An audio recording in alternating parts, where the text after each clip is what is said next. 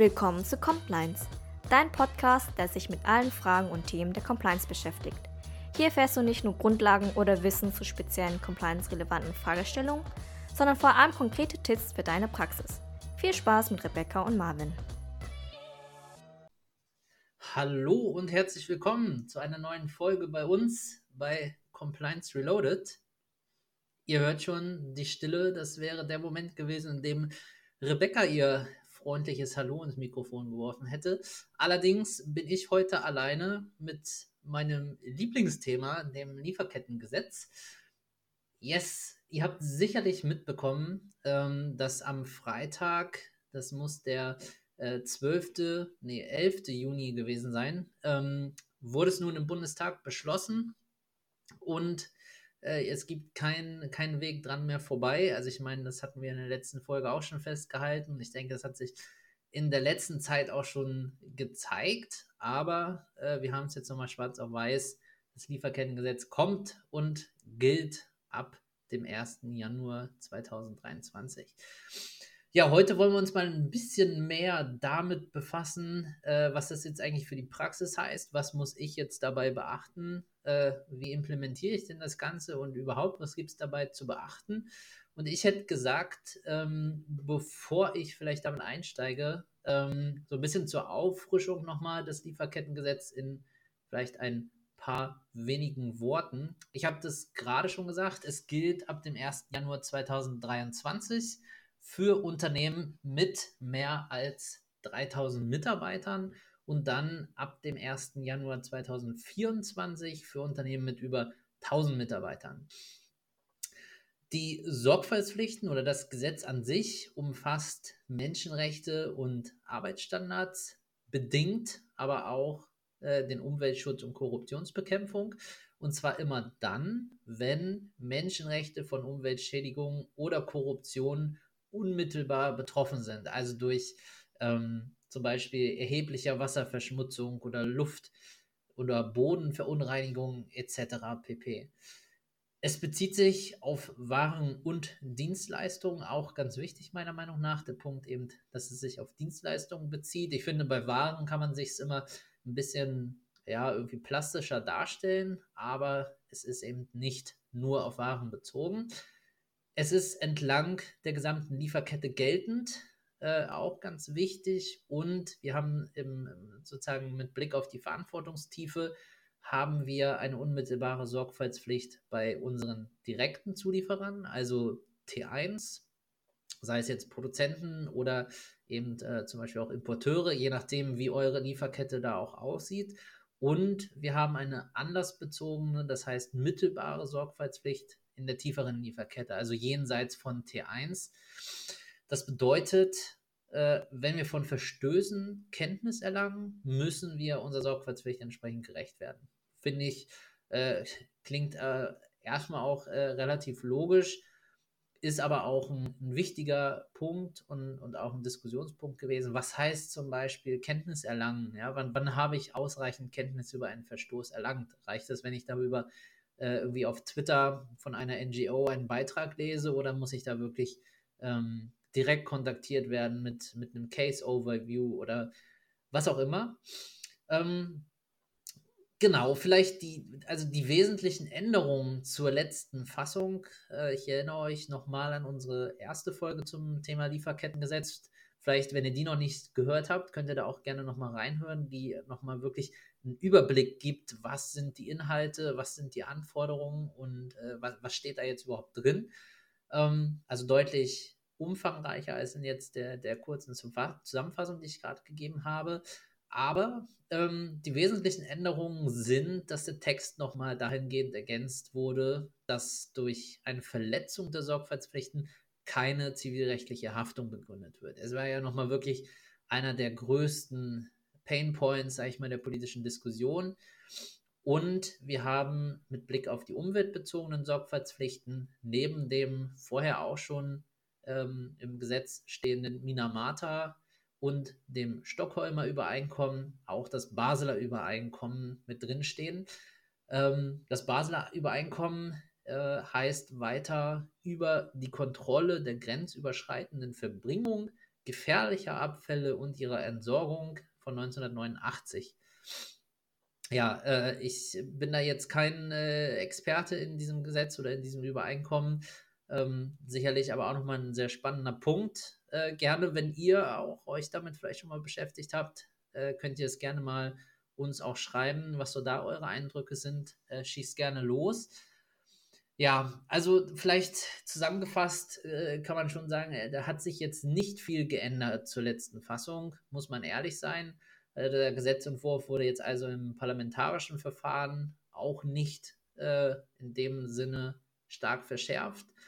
Und deswegen können wir uns in dieser Folge ganz äh, der, der Umsetzung in der Praxis widmen. Ich denke, das ist sowieso für uns der spannendste Part.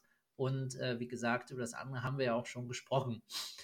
Also, was bedeutet das Gesetz jetzt für die Praxis? Was kann oder was muss ich jetzt tun? Ähm, also im Wesentlichen sollten wir uns als Unternehmen äh, auf sechs Erfordernisse einstellen. Erstens, eine Grundsatzerklärung zur Achtung der Menschenrechte veröffentlichen. Risikomanagement. Drittens, Berichtspflicht und Dokumentation. Viertens, Prävention. Fünftens, Beschwerdemechanismen. Und sechstens, Abhilfemaßnahmen. Das sind so wirklich die, ich sag mal so, die Kernpunkte, die ich, auf die ich mich einstellen muss, die ich vorbereiten muss. Ähm, gehen wir mal der Reihe nach durch Grundsatzerklärung äh, zur Achtung der Menschenrechte veröffentlichen. Das heißt, ich muss in der Erklärung beschreiben, mit welchen Prozessen die Umsetzung des Gesetzes sichergestellt wird und ich muss meine Menschenrechts- und Umweltrisiken nach bestimmten Vorgaben beschreiben. Wie diese Vorgaben dann auch tatsächlich aussehen ähm, und überhaupt, es wird ja noch viele, und es ist ja auch schon ein paar, einige Male angekündigt worden, es wird noch viele ähm, Handreichungen zum Gesetz geben, auf die ich auch schon sehr gespannt bin, ähm, wie die dann am Ende aussehen können. Und ich weiß auch so aus den letzten politischen Diskussionen, auch Terminen, die, die ich, denen ich beiwohnen durfte mit Ministerpräsidenten, war auch hm, so meines oder so, so, meiner Empfindung nach ein sehr offenes Ohr zu finden, ähm, dass wir als Unternehmen da auch Einfluss nehmen können, beziehungsweise unser, unser Input gefragt ist. Und deswegen also ich glaube, das nehmen wir auch ähm, als, als Unternehmen oder auch die, die Wirtschaftsverbände und wir vielleicht auch als Compliance-Verband zu wenig wahr. Ähm, ich glaube, da können wir uns sehr viel mehr einbringen, als wir auch denken. Zumindest war das so mein Eindruck. Äh, vielleicht, wenn diesen Eindruck jemand geteilt hat, sagt oder hebt mal gerne die Hand. Äh, oder wenn ihr es genau andersrum gesehen habt, ähm, sagt auch gerne Bescheid.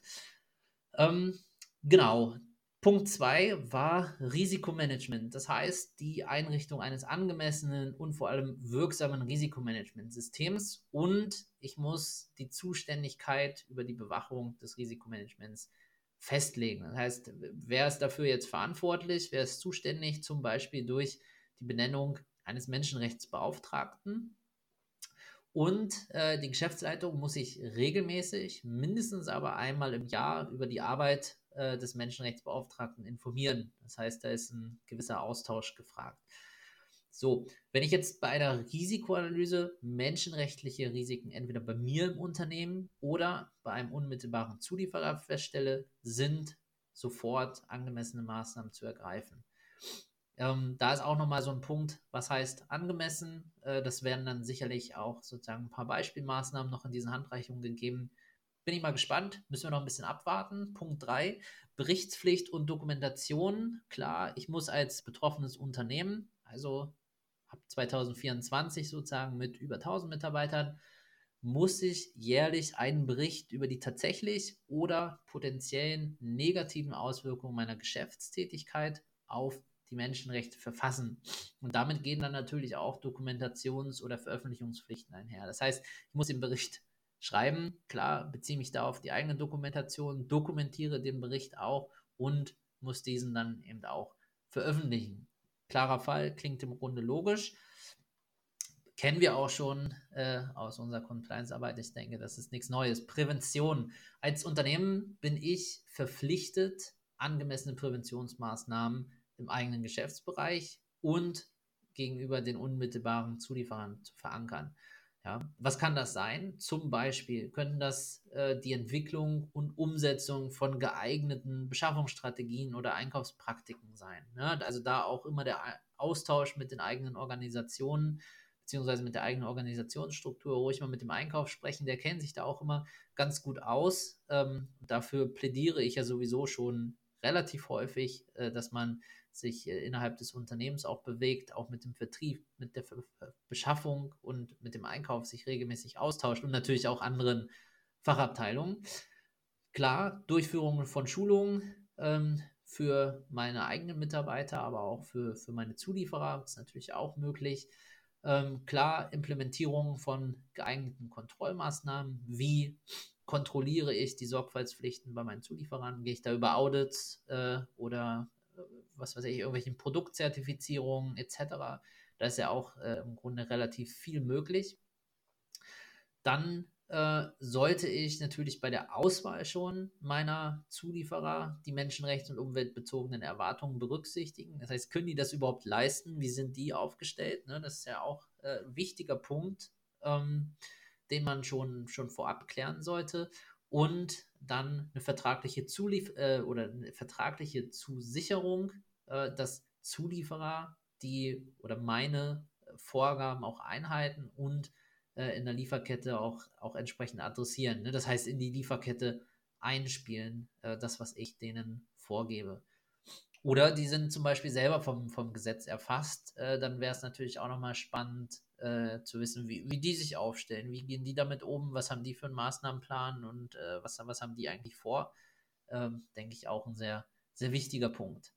Dann fünftens, Beschwerdemechanismen einrichten. Klar, irgendwie muss ich ja an die Menschenrechtsverstöße kommen. Ja, das, das geht natürlich über, über interne Beschwerdeverfahren, aber äh, ist auch über externe Beschwerdemechanismen möglich.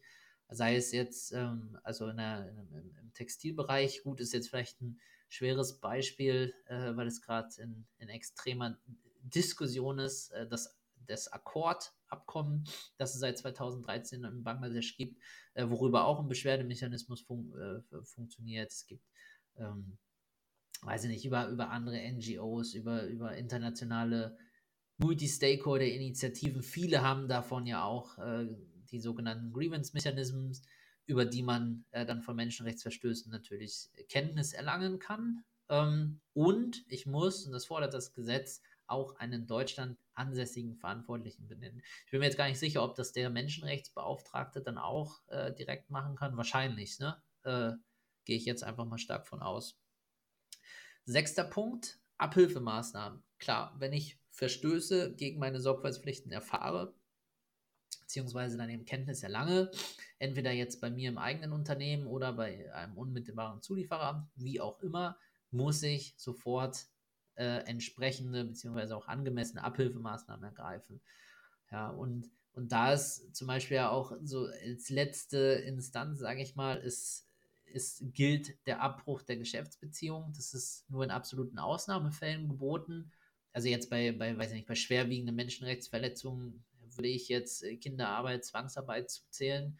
Ähm, oder wenn man die Umsetzung meiner anderen Maßnahmen keine Abhilfe bewirkt, wenn sich vielleicht auch der Zulieferer weigert oder, oder nicht, nicht antwortet oder die Kooperation total schlecht ist mit dem, ich denke, dann kann man das auch gut begründen, da die Geschäftsbeziehung abzubrechen.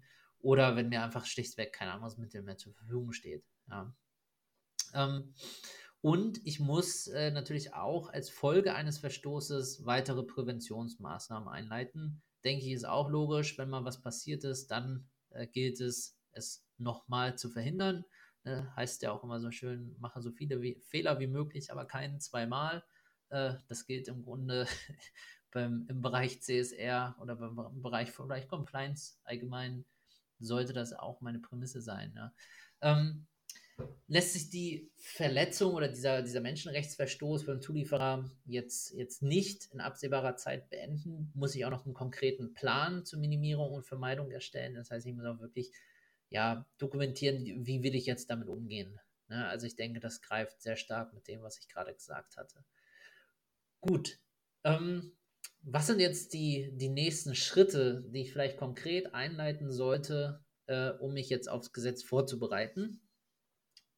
Ich denke, das, das äh, haben wir bei, bei sehr vielen Themen und ist hier auch absolutes Must-Have oder Must-Do, nämlich den Status Quo erfassen und eine Gap-Analyse durchführen. Das heißt, ein bisschen mich an den Fragen orientieren, wo stehe ich mit meinem CMS äh, oder mit meiner Nachhaltigkeitsstrategie, welche Anforderungen aus dem Gesetz erfülle ich bereits, habe ich habe ich einen funktionierenden und vor allem, und das ist äh, nicht zu verachten, einen verfügbaren Beschwerdekanal. Weil was bringt es mir, wenn, äh, wenn, wenn der ganz gut ist? Und ich habe mir da viele Gedanken gemacht, aber um im oder beim, beim Beispiel Bangladesch zu bleiben, Textilfabriken in Bangladesch, ja, wenn ich einen äh, auf, in deutscher Sprache oder einen englischen Beschwerdekanal zur Verfügung habe, klar, online äh, ist, ist einfach, äh, ist schnell implementiert, aber kann denn der Fabrikarbeiter in Bangladesch erstens überhaupt auf meine Website kommen?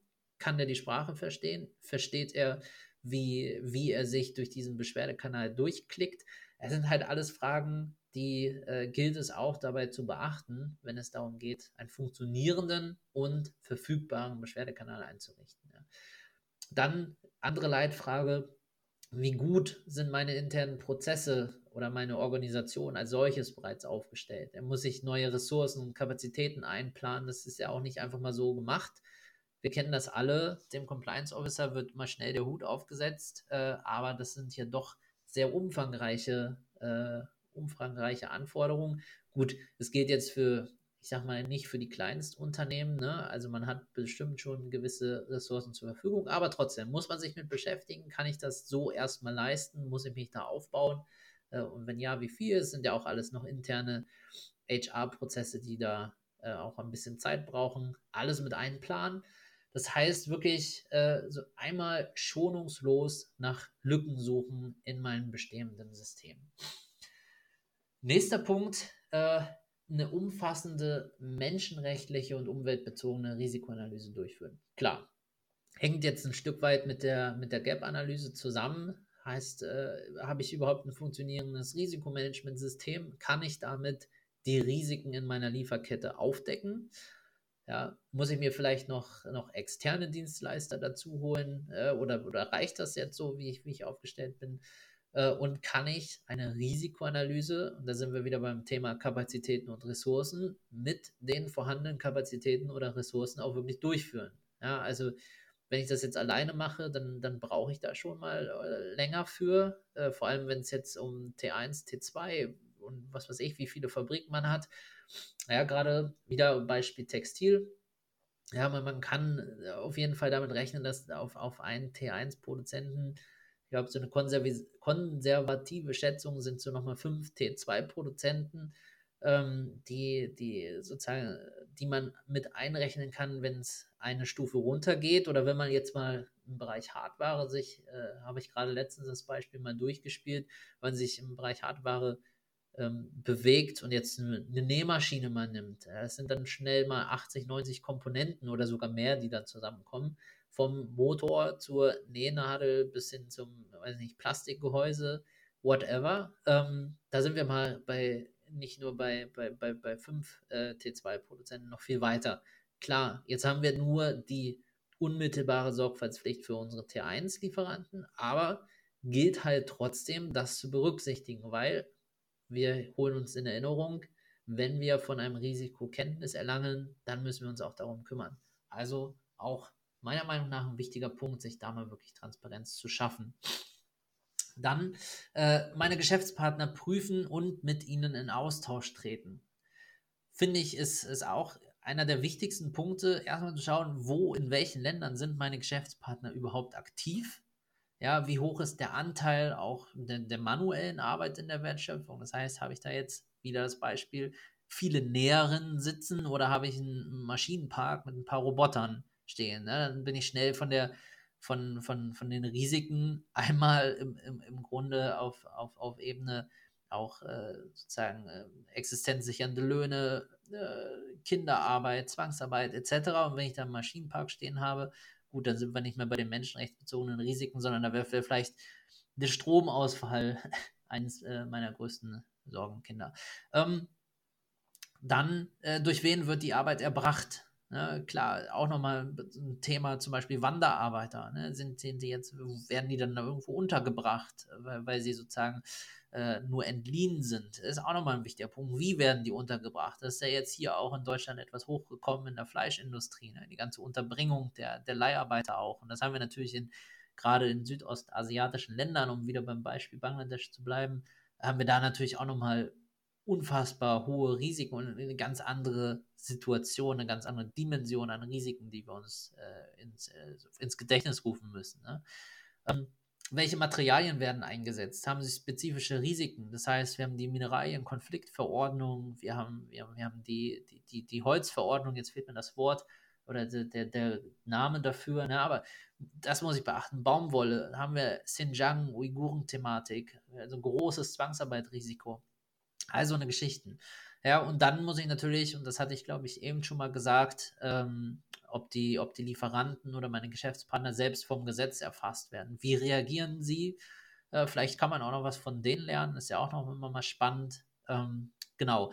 Und was mache ich dann damit? Jetzt habe ich ein paar äh, kritische Zulieferer identifiziert und dann sollte ich unbedingt mit denen in Kontakt treten und dann auch eine gemeinsame Strategie erarbeiten. Ne? Also wirklich auf deren Needs auch einstellen. Wie können die meine Anforderungen erfüllen? Ne? Weil ich denke, es ist ein Irrglaube äh, zu denken, dass, dass wir eine, sozusagen eine Vorgabe an unsere T1-Lieferanten oder Zulieferer geben ähm, und die das irgendwie ja sofort erfüllen können, ja, oder ähm, es nicht erfüllen wollen, man weiß es nicht, was, was, was steht da. Und ich glaube, der, der Irrglaube ist, dass es einfach, ich, ich gebe eine Vorgabe und das kann dann einfach sofort gemacht werden. Also da muss man wirklich meiner Meinung nach immer in Kontakt treten und man kann nur daraus lernen. Ne? Also wieder ein Plädoyer für mehr Austausch. Ich denke, das zieht sich sowieso durch unsere Folgen durch. Ähm, dann sollte ich oder kann ich Anforderungen und Rahmenverträge zur Verpflichtung meiner Lieferanten formulieren. Klar, ähm, ich kann jetzt oder sollte jetzt auch schon meine Geschäftsbedingungen anpassen. Ich kann meinen Lieferverträgen äh, Sorgfalts- und Berichtspflichten festhalten. Ähm, zum Beispiel äh, Menschenrechte, Arbeitnehmerbelange, Umweltstandards. Also da kann ich mal schauen, habe ich jetzt schon Verhaltenskodex für oder Verhaltenskodex für Lieferanten, muss ich den noch schreiben, dauert auch wieder, also auch nochmal ein Punkt, den ich bei der Kapazitäten- oder Ressourcenplanung berücksichtigen sollte. Oder habe ich da schon was, ne? Thema Gap-Analyse, sind wir wieder bei dem Thema.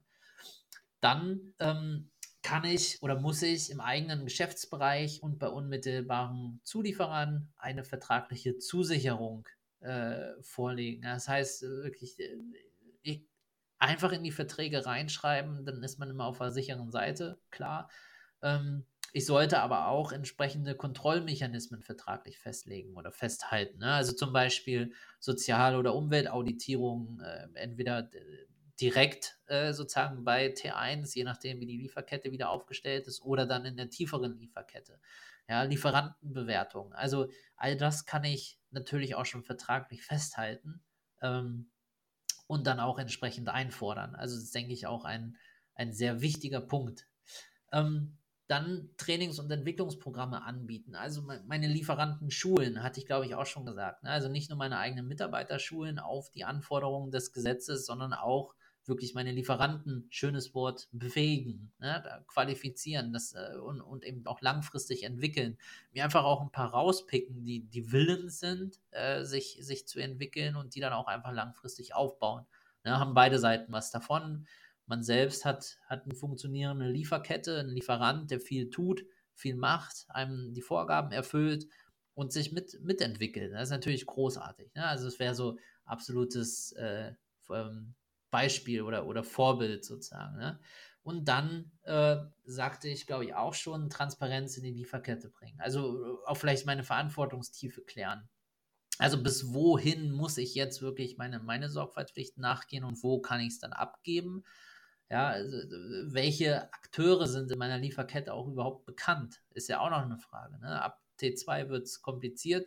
Genauso kann es auch sein, weil weiß ich, auf T1-Ebene äh, kenne ich die überhaupt alle ähm, oder haben wir hier auch zum Beispiel mal äh, auch ein Risiko, eine unautorisierte Untervergabe von Aufträgen? Also zum Beispiel Äh, Englisch heißt es immer unauthorized subcontracting, ne? also dass dann vielleicht auch einfach heimlich was abgegeben wird. Wenn ich davon Kenntnis erlange, bin ich dafür verantwortlich.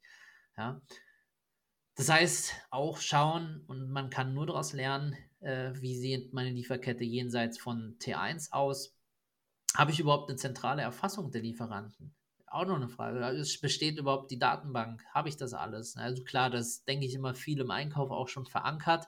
Wie kann ich die jetzt aber für mich auch adaptieren oder noch zusätzliche Punkte mit aufnehmen? Zum Beispiel eben dann die Anforderung oder die Vorgabe der, der Sozialauditierung, ne? dass dann alle die bei mir oder alle Lieferanten, die bei mir in der Datenbank registriert sind, dass die auch ein gültiges Audit nachweisen. Wäre zum Beispiel ein Punkt, ähm, wo man dann mit der IT nochmal in Kontakt treten müsste, ne? dass sie die Datenbank anpassen. Und dann überhaupt schauen, wie, wenn ich sozusagen die Lieferanten kenne, wie sind sie aufgestellt? Sind sie vielleicht schon gut unterwegs? Ist natürlich auch eine Möglichkeit und dann äh, für mich ein grandioser, äh, grandiose Erkenntnis, aber das muss ich halt erstmal rausfinden. Und haben die ein funktionierendes CMS. Klar, im Grunde die Gap-Analyse, die ich durchgeführt habe, auch vielleicht an die Lieferanten geben und sagen, macht das auch mal, gebt uns mal eure Ergebnisse, wie seid ihr aufgestellt. Ne, also das sind auch Punkte, die würde ich definitiv spielen und äh, an, an die Lieferkette oder an meine Zulieferer antragen. Ja, das hätte ich jetzt gesagt, waren so die nächsten Schritte, die ich sehe, die ich gehen würde und, und euch em, empfehle. Ähm, ich denke, das ist auch ein guter Start oder ein, eine gute Basis, mit der man dann, dann wirklich starten kann, sich darüber Gedanken zu machen, sich wirklich mal, äh, nehmt euch mal die Zeit, ähm, vielleicht einen kleinen Workshop abhalten mit dem Einkauf zusammen oder mit, mit, mit Qualitätssicherung oder Qualitätsmanagement. Einfach mal wirklich die, die involvierten internen Stakeholder mal an einen Tisch holen. Ich meine, jetzt lassen es die, die Corona-Regelung ja schon fast wieder zu, das auch, auch physisch vor Ort zu machen und sich einfach mal einen Tag damit beschäftigen, wie sind wir aufgestellt, was tun wir schon, das Ganze mal sammeln und dann mit dem Gesetz, mit den Anforderungen vergleichen. Also ich denke, das ist ein guter Start. Beachtet die paar Punkte, die, die ich gerade gesagt hatte, behaltet die im Hinterkopf, nehmt die mal mit, äh, und, und, und schaut mal, ja, wie seid ihr aufgestellt, wie könnt ihr jetzt weitermachen. Gut, so, jetzt hätte ich schon fast gesagt, äh, bin ich am Ende und würde mich freuen, wenn ihr Feedback da lasst. Ähm, und vor allem würde es mich freuen, wenn ihr weitere nächste Schritte mal mit uns teilen könntet, die ihr jetzt geht oder die ihr vielleicht schon gegangen seid. Was ist jetzt euer To-Do? Ähm, was habt ihr mitgenommen? Was hat vielleicht funktioniert? Also da bin ich total gespannt, freue mich da unfassbar über Austausch. Also ich, ich, ich rede halt gerne über, über Lieferketten, ich rede gerne über CSR, ist euch bekannt. Also insofern kommt da gerne auf mich zu. Und dann würde ich nochmal äh, das vielleicht als, als kleine Werbung nutzen und nochmal auf die Arbeitsgruppe zum Lieferkettengesetz bei uns im Berufsverband hinweisen, die äh, regelmäßig zusammenkommend und äh, sich damit beschäftigt äh, oder genau auch mit der Praxisumsetzung beschäftigt. Das heißt, wie gehe ich jetzt vor, was mache ich? Das wird da auch nochmal diskutiert ähm, und da bietet sich dann sicherlich auch nochmal an, mit anderen Verantwortlichen in den Austausch zu treten. Gut, das war es von meiner Seite. Ich bedanke mich fürs Zuhören und wünsche euch alles Gute und wir hören uns in der nächsten Folge. Bis dann, macht's gut. Ciao, ciao.